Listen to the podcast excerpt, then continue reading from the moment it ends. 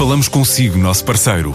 No mundo dos negócios, a transação de imóveis, equipamentos industriais, arte e navios é garantida pela experiência de profissionais, com solidez, rigor e isenção. Encontre-nos em avaliberica.pt. A Vale Ibérica, porque é de leilões que estamos a falar.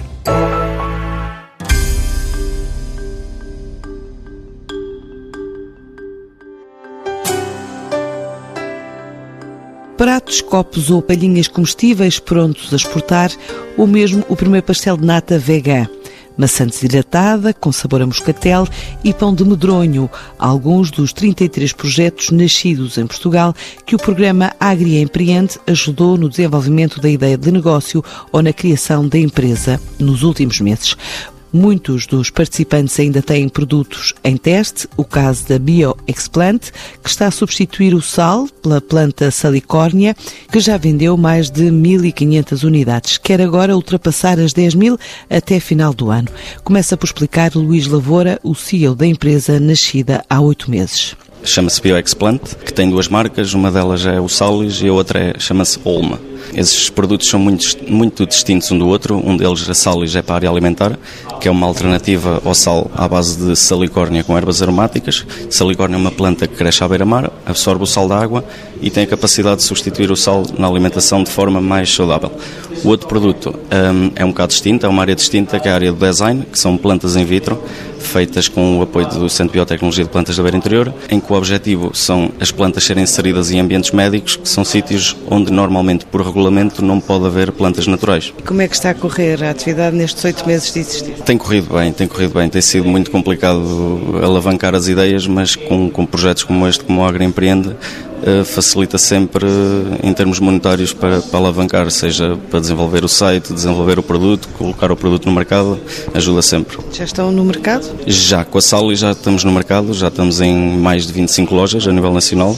Uh, em alguns hotéis também, uh, restaurantes. A nível da Olmo, estamos ainda a testar uh, num, num hotel na Covilhã, no Poralã, e iremos também testar em alguns gabinetes clínicos e, mais hotéis. Isto é uma fase muito embrionária, não é? Sim, Presumo é, que a ideia seja o mercado nacional, mas depois há, há sonhos ou perspectivas de internacionalizar? Claro, o, o objetivo é, é, sem dúvida, internacionalizar.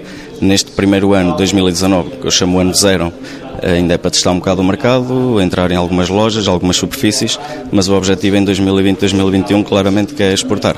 E há alguma meta este ano em termos de, de, de vendas? A nível de vendas até o final do ano, a nível de vendas, desde o início do ano já vendemos cerca de 1.500 unidades para o mercado, eh, nomeadamente para lojas, feiras, presença de venda ao público, eh, mas até o final do ano espero chegar às 10 mil unidades. Outro projeto que tem crescido nos últimos cinco anos é o pão, feito à base de medronho, uma ideia nascida da insistência do professor Rui Lopes. Temos uma fórmula de pão eh, com características que quem olha para o pão é um pão rústico, um aspecto até artesanal, mas de facto tem muito conhecimento e muita tecnologia. Eh, há muito mais para além de um bom fruto. É um fruto com características eh, químicas e nutricionais super interessantes, como por exemplo os antioxidantes que ajudam a captar aquilo que vulgarmente conhecemos por radicais livres. Eles têm a capacidade de, captar os radicais de oxigênio que provocam eh, eh, eh, o envelhecimento dos tecidos celulares, portanto, das células, e, portanto, ele tem esses antioxidantes.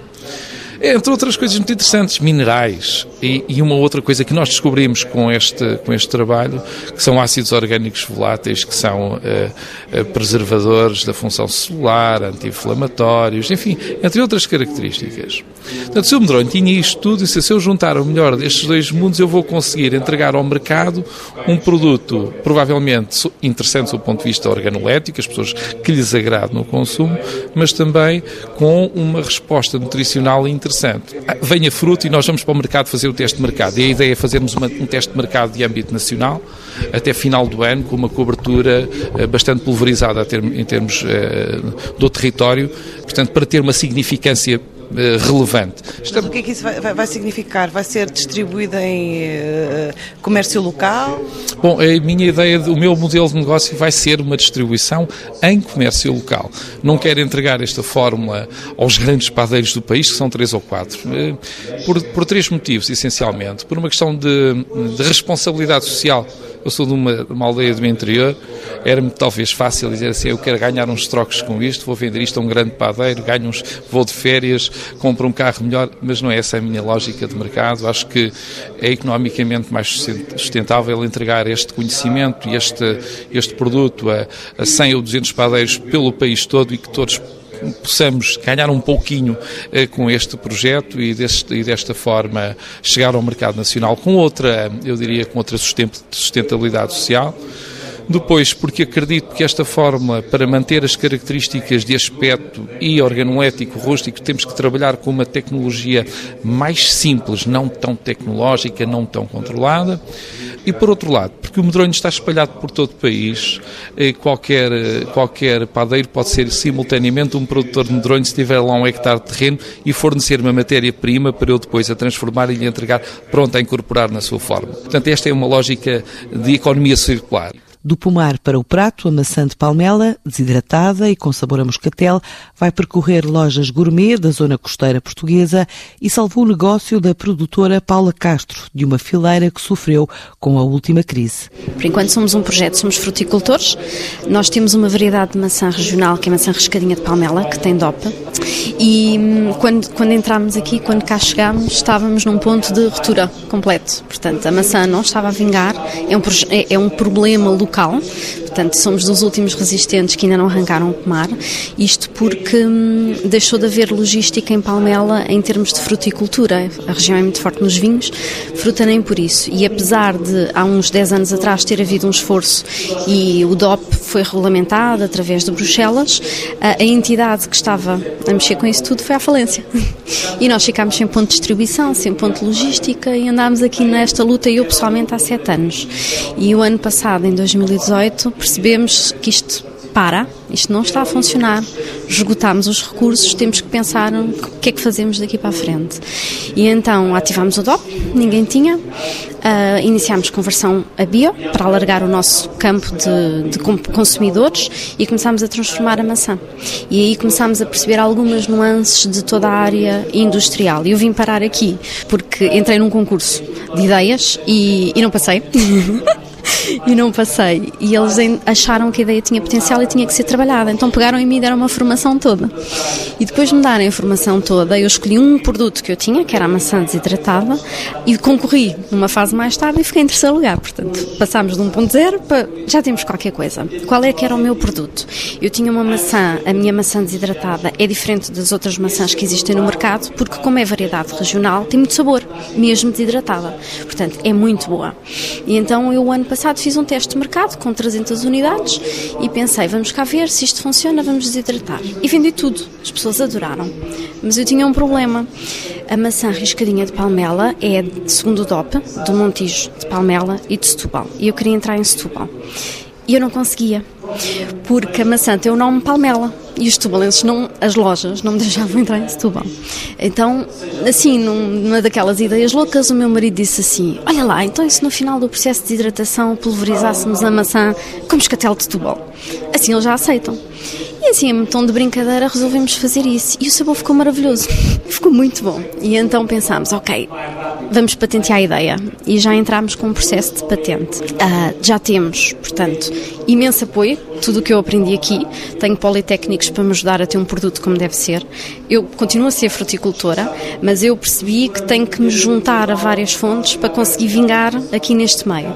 E o juntar-me à boleia de um moscatel e de uma adega com nome, estou em negociações agora, portanto ainda não posso dizer, faz com que a maçã deixe de ser o parente pobre de Palmela e passa a ser uma coisa com todo o interesse. Então, de repente, todo o contexto da maçã teve assim um boom porque no meio destes trabalhos todos que tivemos o ano passado, provoquei muita indústria para fazer cerveja, para fazer gin, para fazer cidra, bolos, bombons.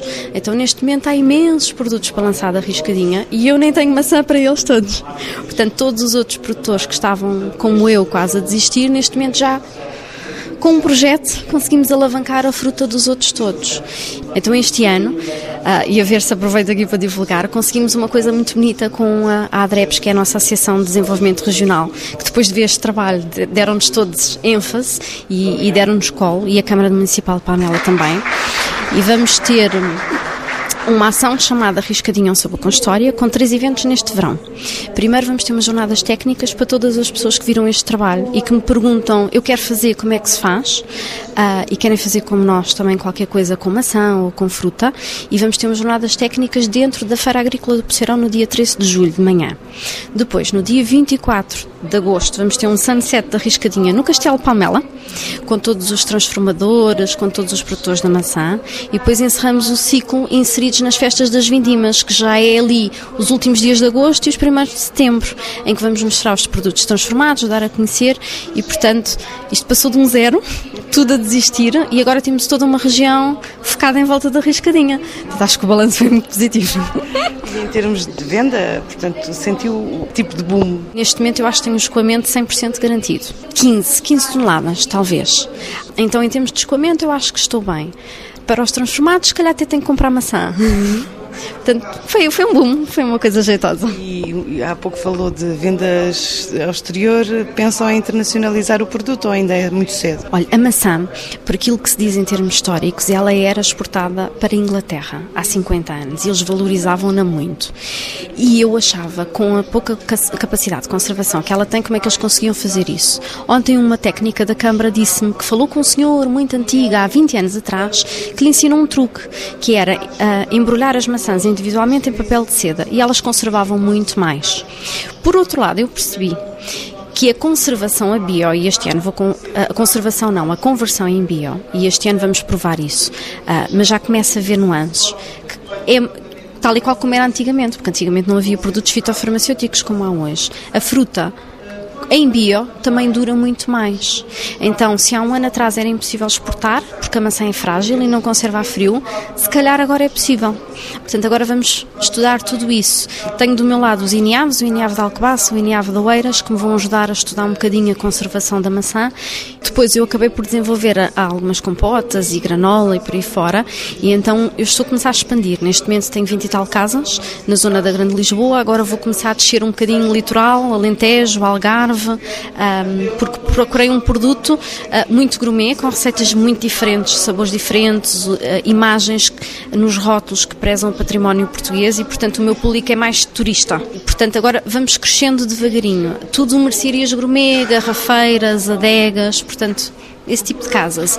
A maçã desidratada, eu queria trabalhar com uma adega específica que me desse o nome deles, portanto, para ser padrinhada e que eles fizessem a distribuição.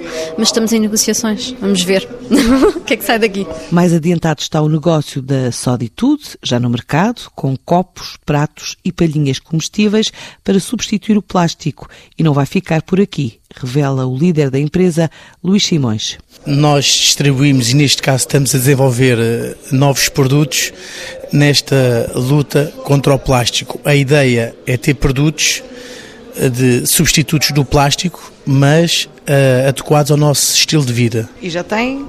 Neste caso já temos palhinhas comestíveis, temos pratos comestíveis, vamos, estamos a desenvolver paletinhos para o café, também comestíveis e os copos que é o grande chavão agora da sociedade, a parte dos copos é muito importante. E, e esses materiais passam a ser feitos de quê? Como?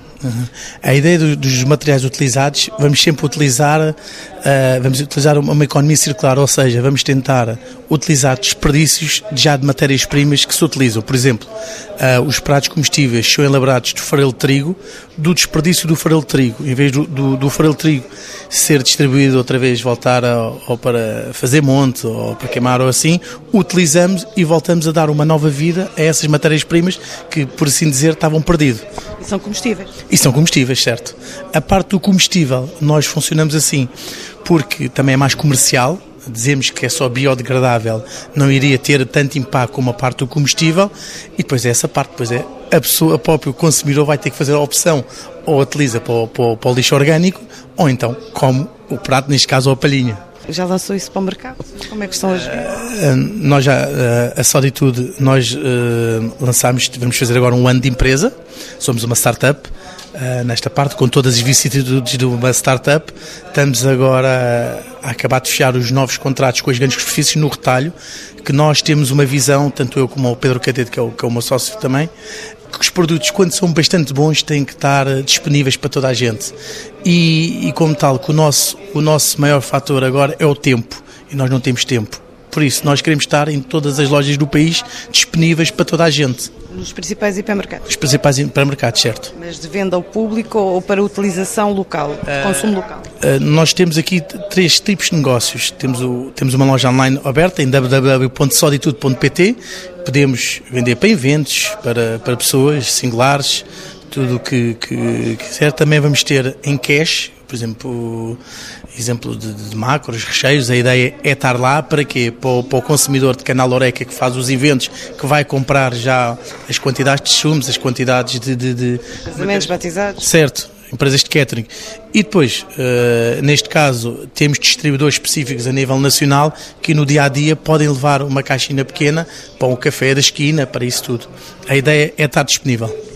E num ano, como é que esse negócio está a correr em termos de vendas? Neste, neste estamos a falar num ano, temos crescido, também não temos muito histórico, também como é um produto novo, temos sido aqui um bocadinho embalados também por esta parte da ambiental, da sustentabilidade, das leis da, da proibição do plástico, vão ser para agora em 2020, temos tido também um bocado de, de, de um empurrão, está a correr, nós os dois trabalhamos na empresa a tempo inteiro e possivelmente vamos ter que pôr mais pessoas. Produzem a que ritmo mensal eh, e, um, e vendas? A, nível de, de, de, vendas depende. Nós, uh, por exemplo, agora vamos ter, uh, temos orçamentos para o Festival do Continente, temos para vários festivais. Este ano há Rock in Rio, no ano passado ainda tivemos contacto para fornecer o Rock in Rio, não tínhamos capacidade. A ideia é existir estes, estes, este tipo de festival e aí, claro, que incrementa logo vendas. Produzem quanto por mês, mais ou menos? Não tenho assim especificamente, não temos a parte da produção, sim. Para além disso, há outro, há outro produto? Sim, muito, muito, muito nesta, a nossa matriz é sempre esta parte de sustentabilidade, uh, lifestyle, uh, saúde e, e ocorreu-nos também esta parte de, de, de começar a produzir o primeiro pastel nata vega do mundo. A ideia é mandar o nosso, o nosso ex-libris, o nosso pastel nata, vegan, neste caso vai ser o primeiro pastel nata do, vegan do mundo, para o mundo todo.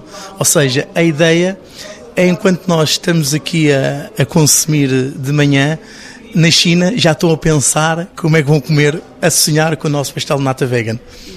O que é que isso significa? O que é que ele leva para ser vegan? Uh, neste caso, todos os ingredientes não provêm de, de animais. Não tem. Neste caso, tem leite, não tem. Ovo, leite, isso tudo com matérias substitutas vegan. Que tipo de vegetais? Neste caso, não, é outro. Estamos a revelar o prato do segredo e neste, neste processo temos uma. Hum, a minha sócia também, que é nutricionista, foi ela que desenvolveu a receita.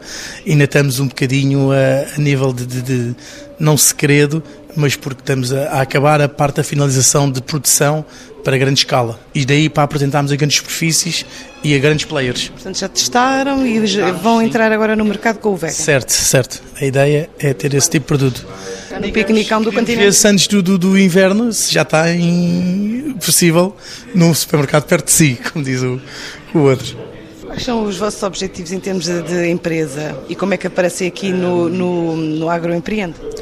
Neste caso, a, a Soditude foi, foi o, o, o combinar de dois amigos de faculdade da de há 15 anos, de, com a família, começar a, a pensar também o que vão deixar de, de, herança para os filhos e esta parte do ambiente, que é uma temática muito importante, cada vez mais, para toda a gente. Acho que já esgotámos os nossos créditos, os nossos recursos e a ideia é ter produtos nesta gênese.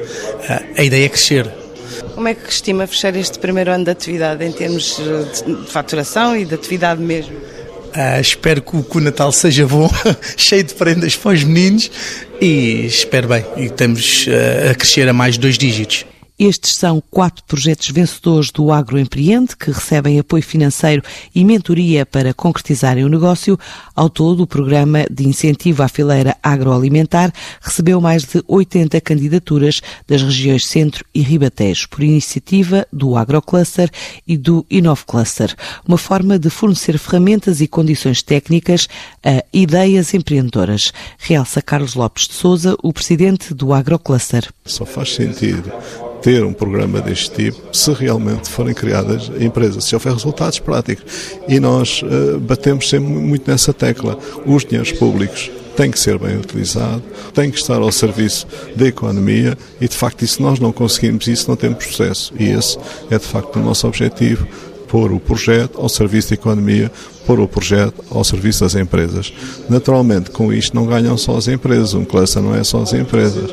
Quem ganha também com isto são as entidades do sistema científico, com o qual nos articulamos, são organizações do território com os quais nos articulamos. É desse triângulo que realmente nasce ou pode nascer um trabalho mais profícuo e é isso que nós temos feito. E, e, há, e, há, uma parte importante, uh, estas empresas nesta fase, estas 23 empresas, estão apoiadas, já foram criadas, mas não podem ser largadas. Nós, há, há sempre um, um, plano de acompanhamento no sentido que elas das apoiar na, no, seu, no seu ranking inicial muitas viradas para o mercado nacional ou muitas já com capacidade e escala para sair fora de portas e para o mercado externo? Dado que são muito delas baseadas em produtos diferenciados e do território, elas ficam em condições de partir para o mercado externo. As nossas ações de internacionalização, portanto, que se articulam também com este campo, fazem-se normalmente puxando para cima as virtudes de, de, desse, desses produtos diferenciados. E esses produtos diferenciados é o que nos permitem, de alguma maneira, conseguir alguma mais-valia para, em termos de mercado internacional, poder mais facilmente operar. Porque nós somos um país pequeno.